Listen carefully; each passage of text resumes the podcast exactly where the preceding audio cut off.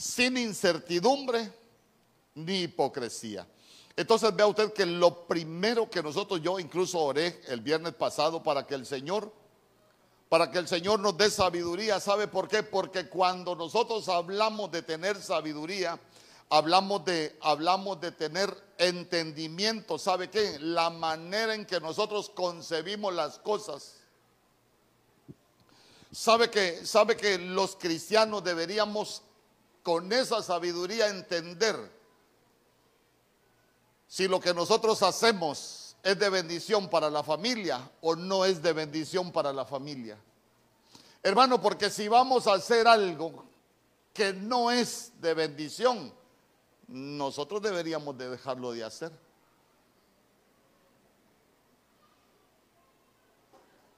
Le hablé a los casados y los jóvenes Yo le pregunto, ¿se puede perder la paz en una familia por los jóvenes, por los hijos? Digan amén los hijos. Los hijos deberían aprender, si son cristianos, deberían aprender a pedirle al Señor entendimiento de que si van a hacer algo que no es de bendición para la familia, no lo deberían hacer. El problema es que el joven cristiano se comporta como cualquier mundano.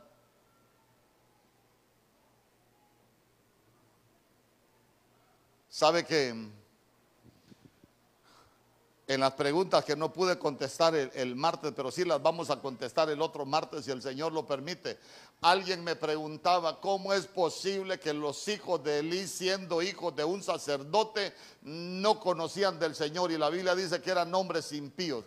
Pues fíjese que la palabra conocer a Dios no solo es decir yo creo en Dios, conocer a Dios es tener respeto por Dios. Conocer a Dios es tener, tener temor de Dios. ¿Sabe qué? Que nosotros tenemos la percepción de que lo que vamos a hacer, vamos a agradar al Señor. Eso es conocer a Dios.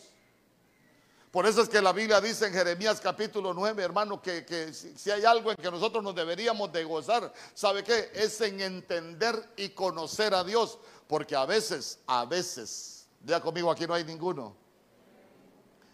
A veces hay muchos cristianos que parece que está como los hijos de Elí que no conocen a Dios. Porque viven sin temor, viven sin respeto al Señor. Entonces, ¿sabe qué? ¿Por qué le digo esto? Porque nuestro Señor Jesús enseñaba, hermano, que la sabiduría del hombre, ¿por qué se mide? La sabiduría del hombre no se mide por lo que uno sabe, la sabiduría del cristiano se mide por su comportamiento. Dígame cómo se comporta usted y le diré qué tanta sabiduría tiene.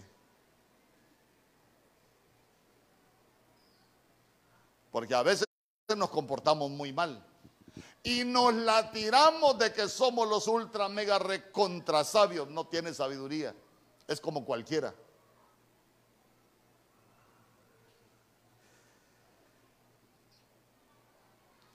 Proverbios capítulo 17, verso 27. Mire, mire, vamos a aprender algunas cosas de tener sabiduría. ¿Por qué? Porque Proverbios capítulo 14, verso 1 dice que la mujer sabia edifica su casa. Y hablar de la mujer sabia edifica su casa, estamos hablando de, de la iglesia que edifica su casa con sabiduría. Mire lo que dice Proverbios capítulo 17, verso 27.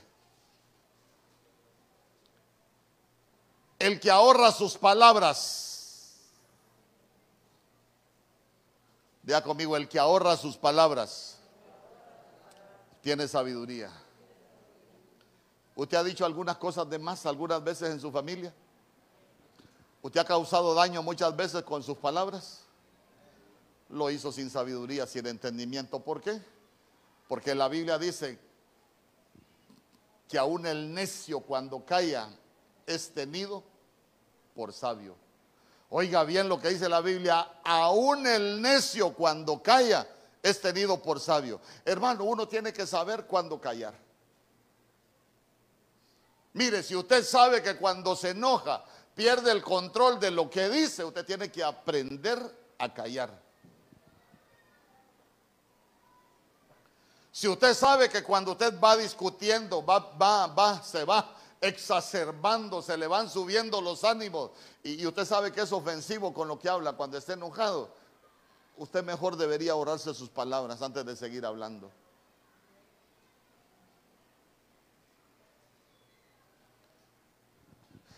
Porque mire, con las palabras, con las palabras sucede algo tremendo. Yo le puedo asegurar que a muchos de aquí nos castigaron, nos dieron con una vara y lo recordamos, pero ya no nos duele. Pero yo le aseguro que a muchos de aquí les dijeron cosas que cuando se acuerdan todavía les duele. ¿Sabe por qué? Porque las palabras son como tatuajes que se quedan grabadas en el alma. Entonces nosotros tenemos que aprender a hablar.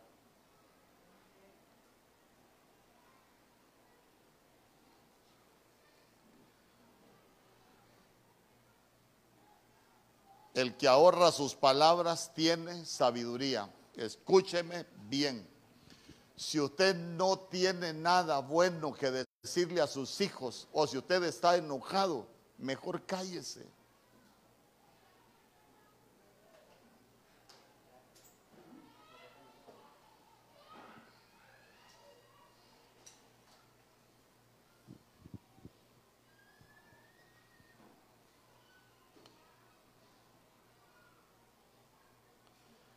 Proverbios capítulo 17, verso 10.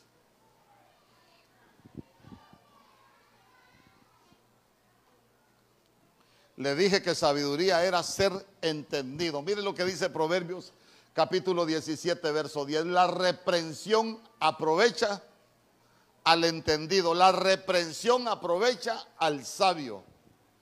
Ah, entonces quiere decir que que cuando no se tiene sabiduría, a usted le pueden aconsejar todos los días y usted no cambia porque es necio. La reprensión aprovecha al entendido. Fíjese que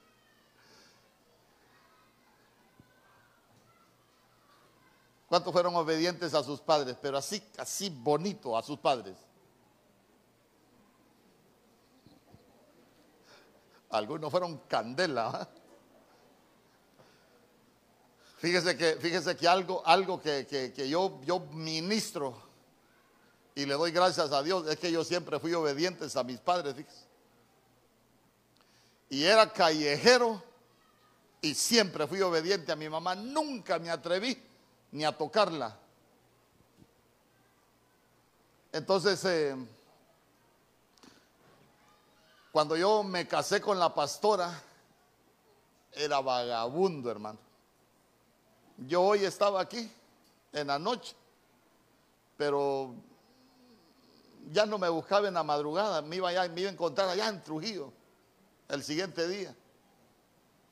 Y allá de Trujillo, si no tenía trabajo, allá en Copán, era vago. Y yo me recuerdo que cuando me casé, cometí uno de los mejores errores en mi vida. Porque le digo yo, vamos a ir a la casa allá donde mi papá, vamos a ir a pasear. Vaya pues, y nos fuimos. Solo llegamos, saludé y ya yo la dejé en la casa y ahí iba yo de viaje. Y me dice mi papá, ¿para dónde vas, señor? Me dijo. No, a dar una vuelta, le dije yo.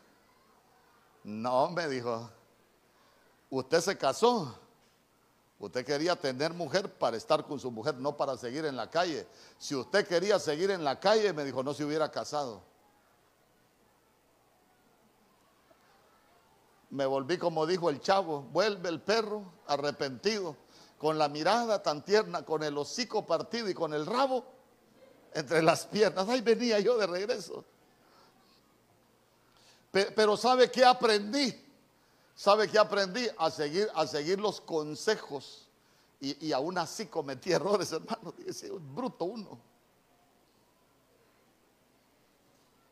Voy a meter a líos a muchos acá. Porque fíjese que muchos hombres tienen la costumbre que si la mujer quiere una bolsa de sal, tiene que andarles pidiendo el peso. Y a todos nos leen el código, el código de familia. El sueldo es de los dos. Ya no tiene que estar dividido. hermano, hay mujeres que si quieren tomarse un fresco le tienen que pedir al marido. Eh, pero fíjese que a mí mi papá me dijo, mira, y te voy a decir algo, me dijo no quiero ver a tu mujer pidiéndote un peso para comprar un fresco. Vos le tenés que dar el dinero ahí y vos te quedás con los, tus gastos, me dijo. Ah. Y usted lo hace así. Dios, qué bonito lo hacemos en Ebenezer, todo lo hacemos así. ¿Ah?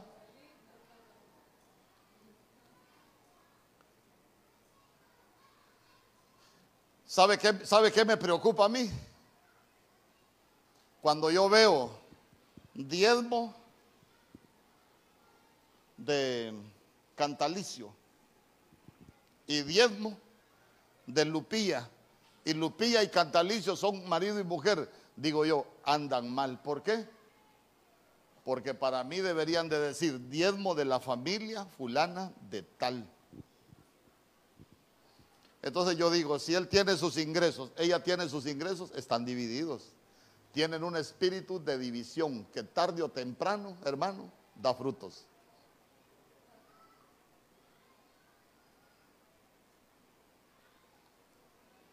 ¿Por qué? Revise el libro del cantar de los cantares. Hay un tiempo que la mujer dijo, mi lecho. Y hay un tiempo que el amado decía, mi lecho. Pero cuando ellos se casan dicen, nuestro lecho. Hay algunos que en su casa tienen su televisor y no permiten ni que se lo toquen ni la mujer, mucho menos los hijos.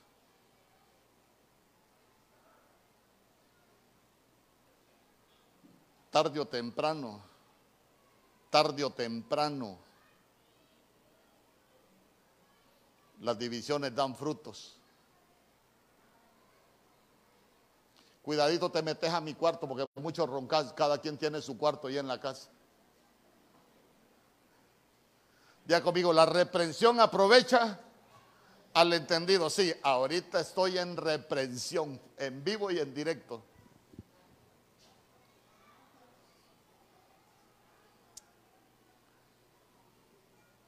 Sabe que sabe que ser sabio, la Biblia dice que cuando hablamos de ser sabio, dice que es saber cómo actuar. Sabe que saber cómo actuar es cuando nosotros sabemos decir las cosas. Y ser sabio es saber cómo nos comportamos. Mire, hermano, hasta para pedir las cosas en la familia, ¿deberíamos de utilizar la amabilidad nosotros? Yo creo que sí, hermano.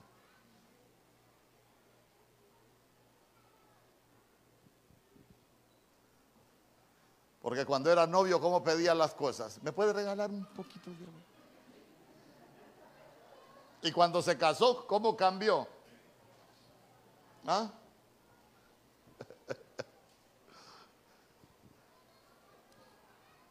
Necesitamos sabiduría de Dios. Dice amén conmigo. Para edificar nuestras familias. Hermano, miren, las reacciones son los que más nos van causando daño.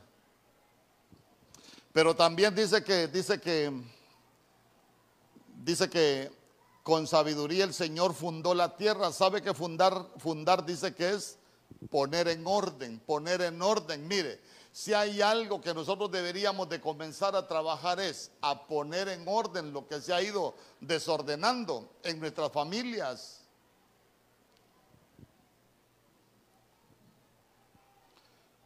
Le voy a preguntar, ¿Usted come con sus hijos? ¿O sus hijos comen en el cuarto?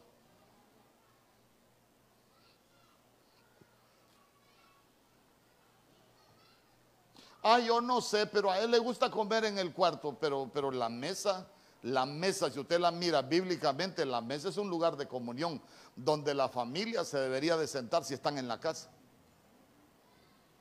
Ay, no, es que a él le gusta comer allá y es que él solo se manda o es independiente en su casa, pues.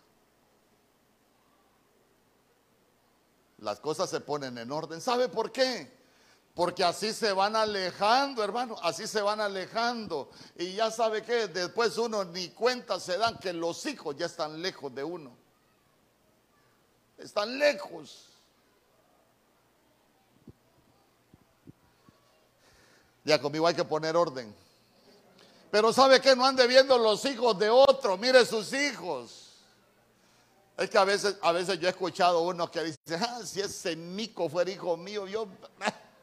Ay, hermano, y los hijos de ellos no les hacen nada. Entonces, ¿para qué ver los hijos de otro? Mejor miremos nuestros hijos. Dice, amén conmigo. Sí, ¿sabe que Sabe que esa palabra fundar dice que también es ser estable, ser, ser también estable. Sabe que ser estable es cuando uno, uno se mantiene sin peligro de cambiar. Fíjese que hay mujeres que, viven con la zozobra que el marido las puede dejar porque miran que el marido es muy cambiante. ¿Y por qué es cambiante? Porque es inestable. Son como la campana, un día repican y otro día redoblan, pero nosotros en la familia necesitamos aprender a ser estables. Dice amén conmigo. Es que sabe que cuando un hombre es estable le brinda seguridad a la mujer y a los hijos. Y si la mujer es estable le va a brindar seguridad a su marido y a sus hijos. Entonces vamos a tener casas estables. De lo contrario, no.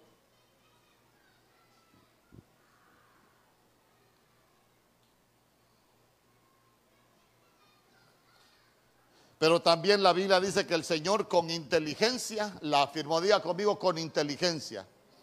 Entonces nosotros, aparte de sabiduría, la sabiduría la cambiamos en el atrio. ¿Por qué? Porque ahí nos despocan de todo lo animal, ahí nos despoca el Señor de todo lo diabólico y ahora ya, aparte de sabiduría, empezamos a cambiar nuestro comportamiento y ahora también nos dan inteligencia.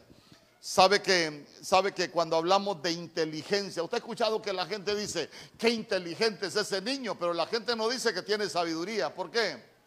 Porque puede tener inteligencia, pero puede ser que no tenga sabiduría. Pero como nosotros lo primero que le pedimos al Señor es sabiduría, para que nos quite lo animal, la sabiduría de la tierra, entonces ya, ya vea usted que el Señor después dice que con inteligencia la afirmó. Cuando hablamos de inteligencia, estamos hablando de argumentos, argumentos. Y cuando hablamos de argumentos, estamos hablando de nuestro razonamiento. Nuestro razonamiento tiene que ser correcto. Por ejemplo, voy, al ejemplo del principio un razonamiento con, con, con, inteligencia.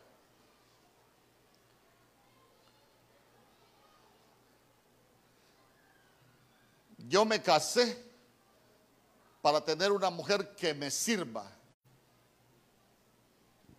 Escuche los razonamientos. Yo me casé para tener una mujer que me sirva, pero le voy a poner un ejemplo de otro razonamiento. Yo me casé para tener mi ayuda idónea, para disfrutarme la vida que Dios me dio. ¿Cuál razonamiento es el correcto? Nos dio una ayuda idónea para disfrutarnos la vida con la mujer de la juventud. Porque vuelvo, si usted necesitaba a alguien que le sirviera, se equivocó al casarse, lo que debió buscar fue una trabajadora. Pero imagínese usted la mujer, la mujer eh, eh, todo el día barriendo, todo el día trapeando. Y si se llama soy la, soy la que lavo, soy la que plancho, soy la que cocino, soy la que lavo los trastes. Hermano, en la noche, en la noche está como la chimoltrufia, despeinada, porque está cansada, hermano. Y, ah, llega, llega el guapo, y, y porque está tan desarreglada, porque no se arregla. Ay, hermano.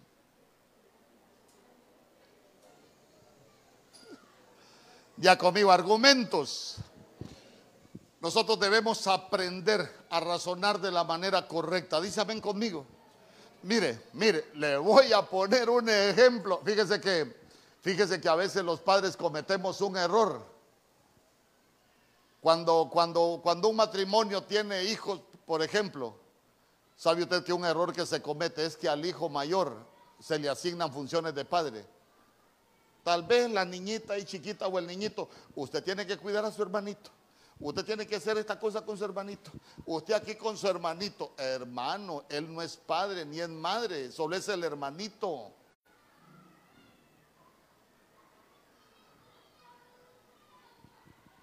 Yo he conocido madres, ya conmigo, aquí no hay ninguna, que castigan a los hermanitos mayores cuando no cuidan bien a los pequeñitos. Yo le digo, ¿y acaso ese niño parió para que cuide al otro? No, si el que anduvo en esos berrinches fue usted, usted cuídelo.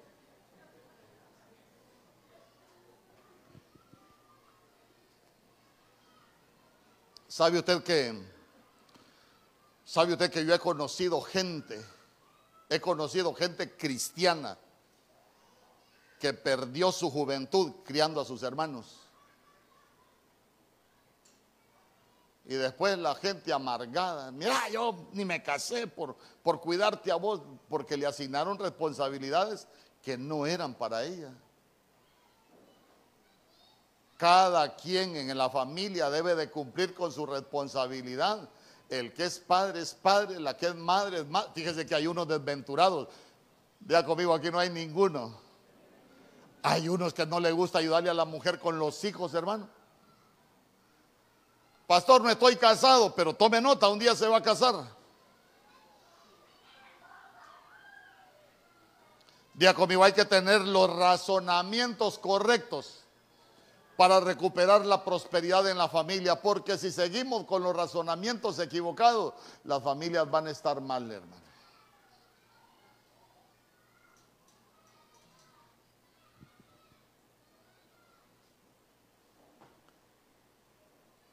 Razonamiento equivocado. Qué barbaridad, amor. Cuando yo la conocí, usted era flaquita. Mire ahora cómo se ha descuidado.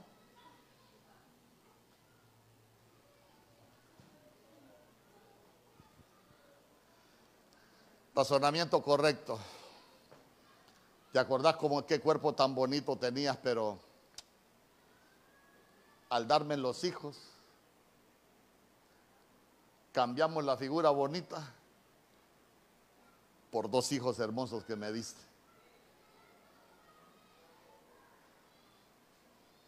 Que hay unos desventurados que a la mujer después de parir la quieren ver como modelo. El razonamiento es malo, sin inteligencia.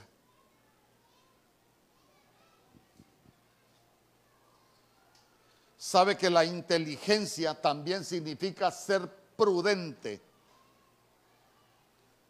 Inteligencia también significa ser prudente.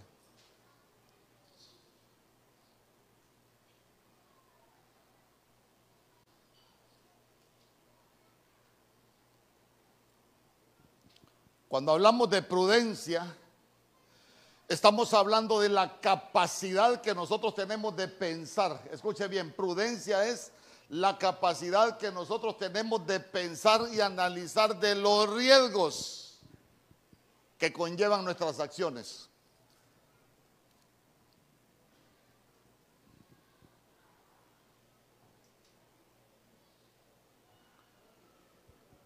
Para dejarlas de hacer o para modificarlas para no causar daño a la familia.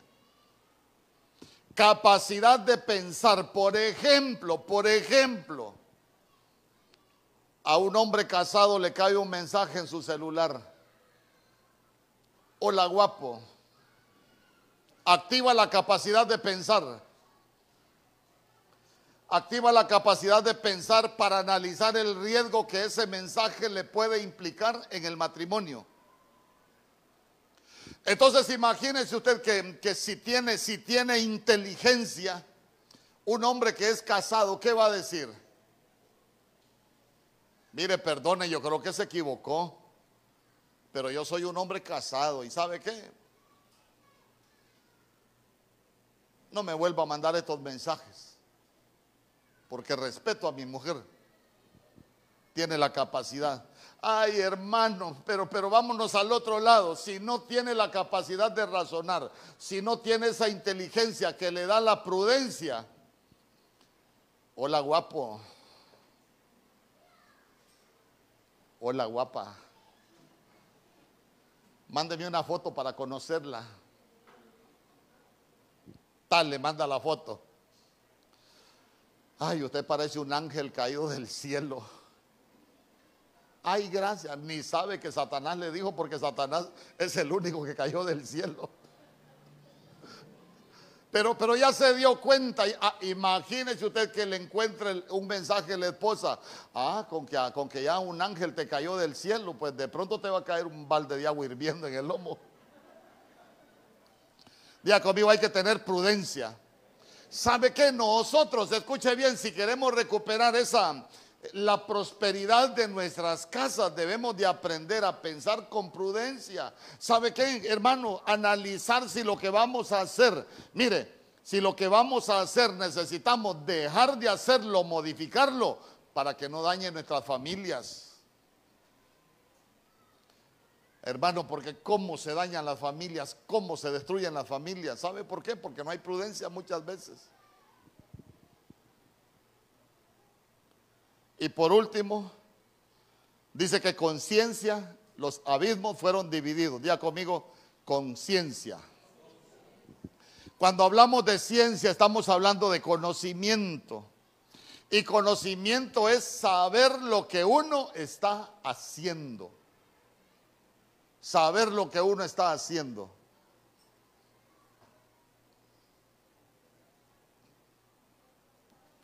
Le pregunto, ¿Podrá haber gente cautiva teniendo sabiduría y teniendo inteligencia? Sí. ¿Por qué? Porque la Biblia dice que el pueblo es llevado cautivo porque le faltó conocimiento. Entonces mire usted que, mire usted que la sabiduría y, y la inteligencia de nada nos sirven si nosotros no tenemos conocimiento. ¿Por qué?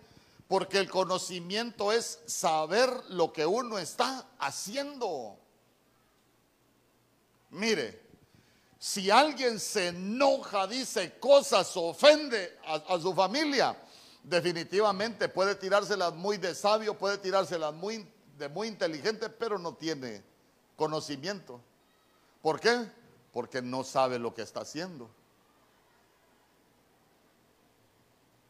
En cambio, cuando usted tiene conocimiento, usted siempre va a saber lo que está haciendo, porque todo lo que usted va a hacer será de bendición para su familia. Eso es tener conocimiento.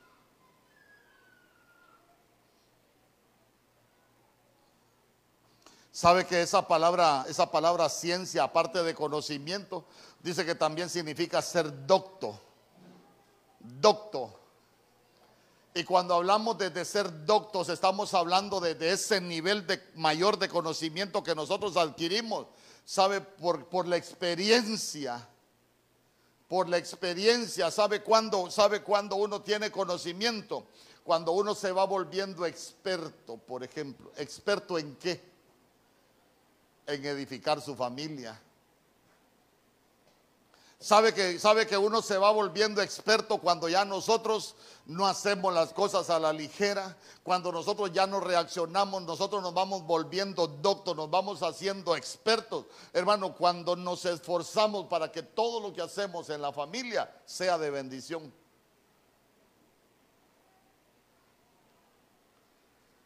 Por eso es que necesitamos sabiduría inteligencia y conocimiento. Porque mire que el conocimiento para lo que sirve es para dividir. ¿Por qué? Porque con el conocimiento dice que fueron divididos los abismos.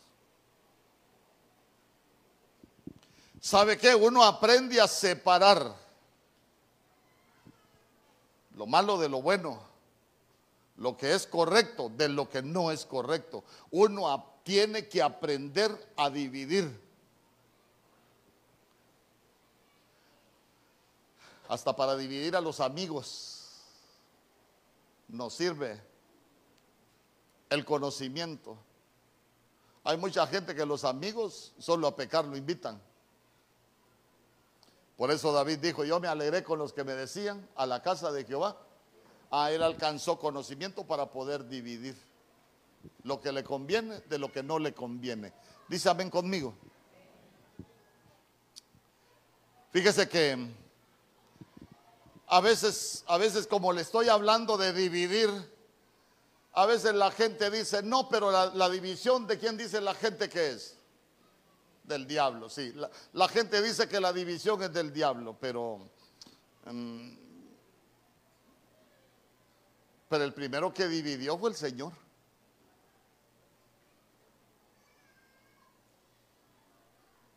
¿Quién dividió las aguas de arriba de las aguas de abajo? Y vio que era bueno. ¿Quién dividió y separó la luz de la noche? El Señor.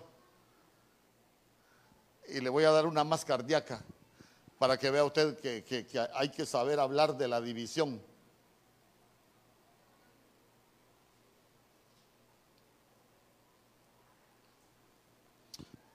Mateo capítulo 10, verso 34.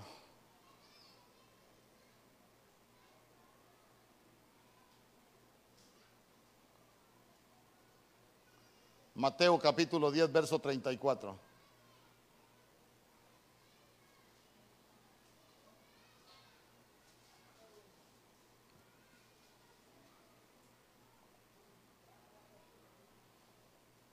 Quiero que lo busque.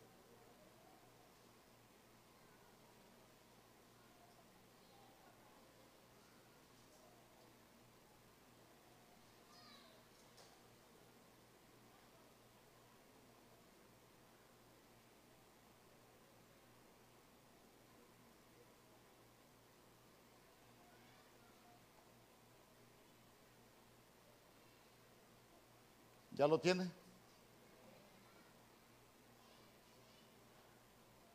Mire lo que dice. No penséis que he venido para traer paz a la tierra. No he venido para traer paz, sino espada, espada. Se lo voy a explicar por partes. A veces, a veces hay familia que a uno lo quiere obligar a hacer cosas que uno no quiere hacer. ¿A cuánto les ha pasado? Que la familia quiere, quiere obligarlo a uno a hacer cosas que uno no quiere hacer. Y yo le quiero preguntar, ¿cuántas cosas ha hecho usted que sabe que no son correctas delante de Dios por estar en paz con su familia? Muchos hemos hecho cosas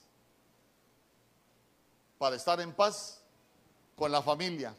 Pero ya se dio cuenta que el Señor, nuestro Señor Jesús dice, no penséis que he venido para traer paz a la tierra.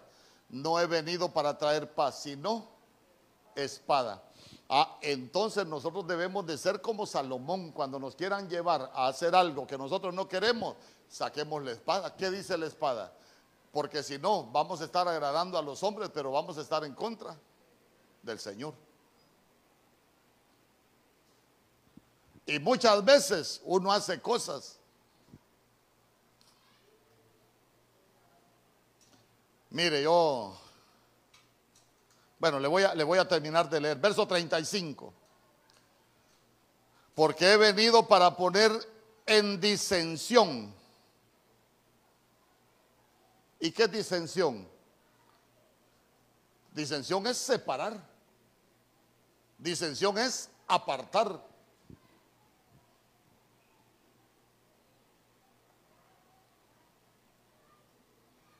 ¿Sabe que esa palabra disensión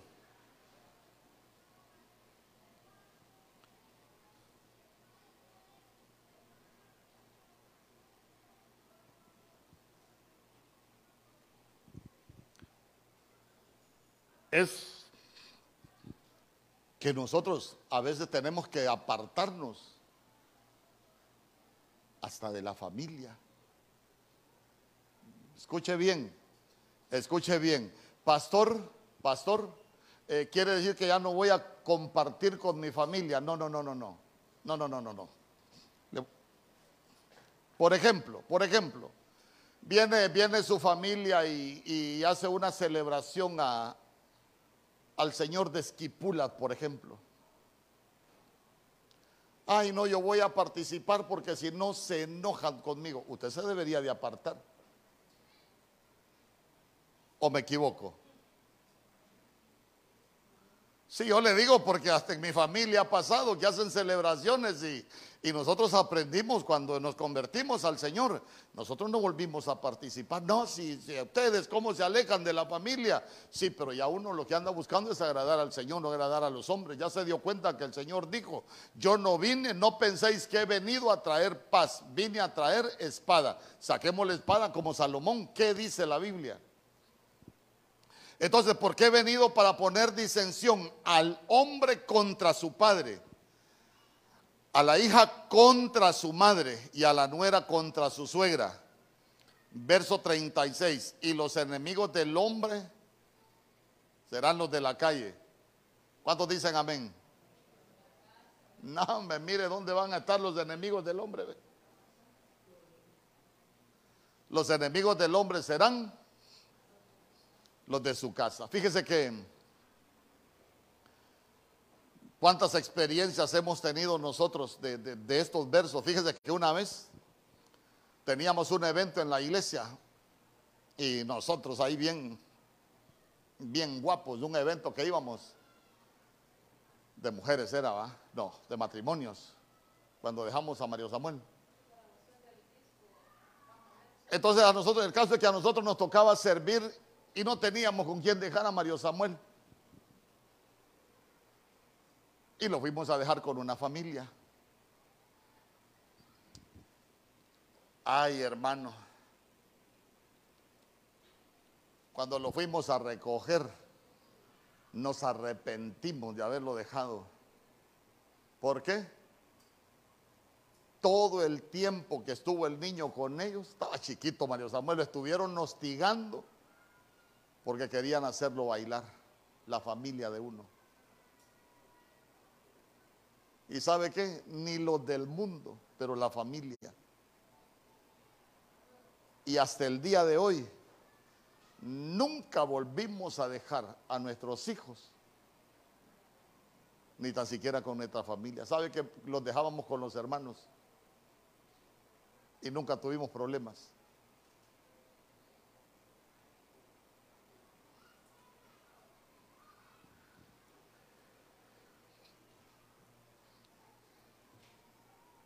Ya se dio cuenta que, uno necesita tener ese tipo, hermano, pero, pero mire, para tener ese tipo de actitud, uno tiene que haber crecido espiritualmente. Es que a veces uno, uno ni cuenta se da de lo que uno permite que entre a, sus casas, pero ¿sabe qué? Mientras nosotros aprendemos a separar de lo que agrada a Dios, de lo que no agrada al Señor, Dios nos va a bendecir. Mientras más nosotros busquemos busquemos agradar al Señor, usted se va a ir dando cuenta que vamos a ir recuperando la prosperidad en nuestras casas.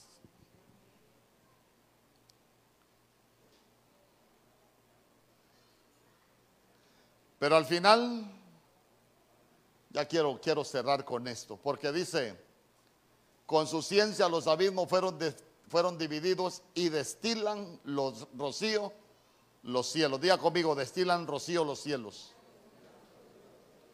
Después de la sabiduría, después de la inteligencia, después del conocimiento, destilan rocío los cielos. Ay, hermano. Ya pasamos con nuestras familias por el atrio, con la sabiduría. Pasamos con la inteligencia por el lugar santo, llegamos al lugar santísimo con el conocimiento. Hermano, cuando nosotros ya sabemos hacer bien las cosas, entonces mire que al final la Biblia dice que los cielos destilan rocío.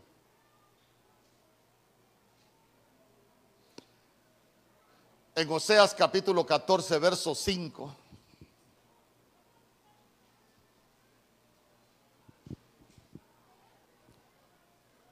Porque yo sabe qué es lo que anhelo. Que nuestras casas sean prosperadas.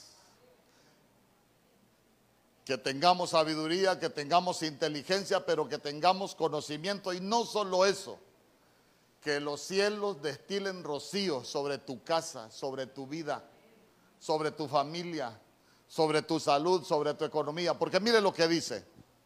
Yo seré a Israel como rocío. Está hablando el Señor. ¿Y qué dice después? él florecerá como lirio y extenderá sus raíces como el Líbano.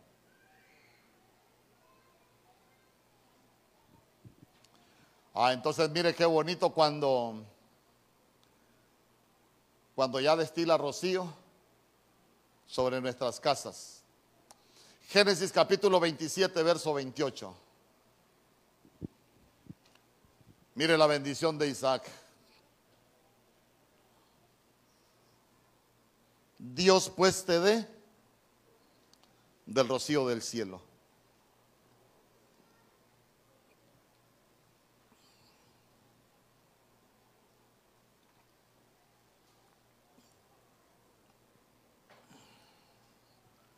Dios pues te dé como el rocío del cielo. Yo estoy cerrando, quiero que guarde sus cosas porque yo lo quiero bendecir. Porque sabe que anhelo que nosotros podamos recuperar la prosperidad de nuestras casas. Prosperidad es que te lo puedas disfrutar. Prosperidad es que te puedas gozar tu casa, que te sientas bien, que te disfrutes lo que Dios te ha dado que podamos vivir en paz, que podamos vivir felices, contentos. Yo quiero que guarde sus cosas porque para cerrar, yo solo quiero bendecirlo.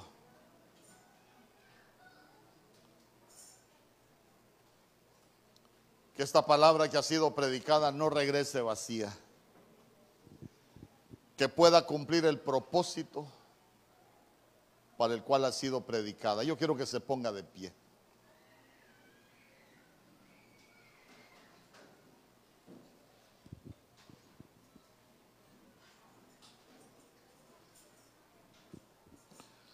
Porque el Señor dice, yo seré a Israel y la Biblia dice que nosotros somos el Israel de Dios. Y el Señor dice, yo seré a Israel como rocío. Que Dios pueda ser como rocío sobre tu vida. Levante sus manos. Tienes sueños, que ese rocío te los haga reverdecer, que no se sequen tus sueños, que no se sequen tus sueños. Tienes planes tienes planes, que Dios, que Dios sea como el rocío sobre tu vida, para que tus planes se puedan cumplir. En el nombre poderoso de Jesús, en el nombre poderoso de Jesús, ¿qué se está secando en tu vida? ¿Qué se está secando en tu vida? ¿Qué cosas se han estado marchitando en tu vida? Que Dios sea como el rocío, para que vuelvas a florecer, para que tus raíces vuelvan a crecer, que no se marchiten tus días. Sabe que hay algo, yo siempre se lo he ministrado, que a mí me impacta mi vida, es cuando le preguntaron a Jacob cuántos son los años de tu vida y que él dijo 130, pocos y malos. Pero que Dios sea sobre el, como un rocío sobre tu vida, sobre tu familia, para que los años que vayan a vivir, que vayas a vivir, sean muchos y buenos, que te los puedas disfrutar, que tus sueños nunca se sequen, que tus sueños no se mueran. Levante sus manos y dígale al Señor, Señor, yo quiero que seas como el rocío. Tu palabra dice que tú eres como el rocío para mí. Si algo se está secando, dile que reverdezca. Si algo se está muriendo, que reverdezca. Si tienes planes, dile, Señor, que mis planes sean irrigados por ese rocío, para que nunca se sequen, para que nunca se mueran. Tienes sueños, dile, Señor, que tu rocío moje mis sueños, que irrigue mis sueños, que mis sueños no se conviertan en fracasos, que cada sueño que has tenido se pueda volver realidad, que Dios te pueda bendecir. En el nombre poderoso de Jesús, en el nombre poderoso de Jesús, que Dios te dé como el rocío del cielo para que nunca te seques, para que nunca se sequen tus sueños, para que nunca se sequen tus planes, para que nunca se sequen tus anhelos, para que nunca se sequen tus días. Que todos los días que Dios te vaya a dar conserves ese verdor, esa frescura y que te lo puedas disfrutar. En el nombre poderoso de Jesús, Padre, que esta palabra, mi Dios, que esta palabra, que esta bendición caiga sobre cada uno de tus hijos como ese rocío del cielo, oh Rey bendito. Y yo te doy gracias por cada familia aquí representada. Bendice sus matrimonios, bendice sus hijos, cada uno por nombre. Levanta muros, levanta vallados, levanta cercos de protección y de cuidado, Señor, sobre cada familia aquí representada. Señor, que cada de nuestras familias pueda ser señal de bendición en esta tierra, señal de que somos tus hijos, de que estamos en tus manos, Padre, de que tu rocío es el que irriga nuestras vidas. Gracias, Padre, gracias, Hijo, y gracias, Espíritu Santo. Amén, Señor. Y amén. Gloria al Señor. Que Dios le guarde, que Dios le bendiga.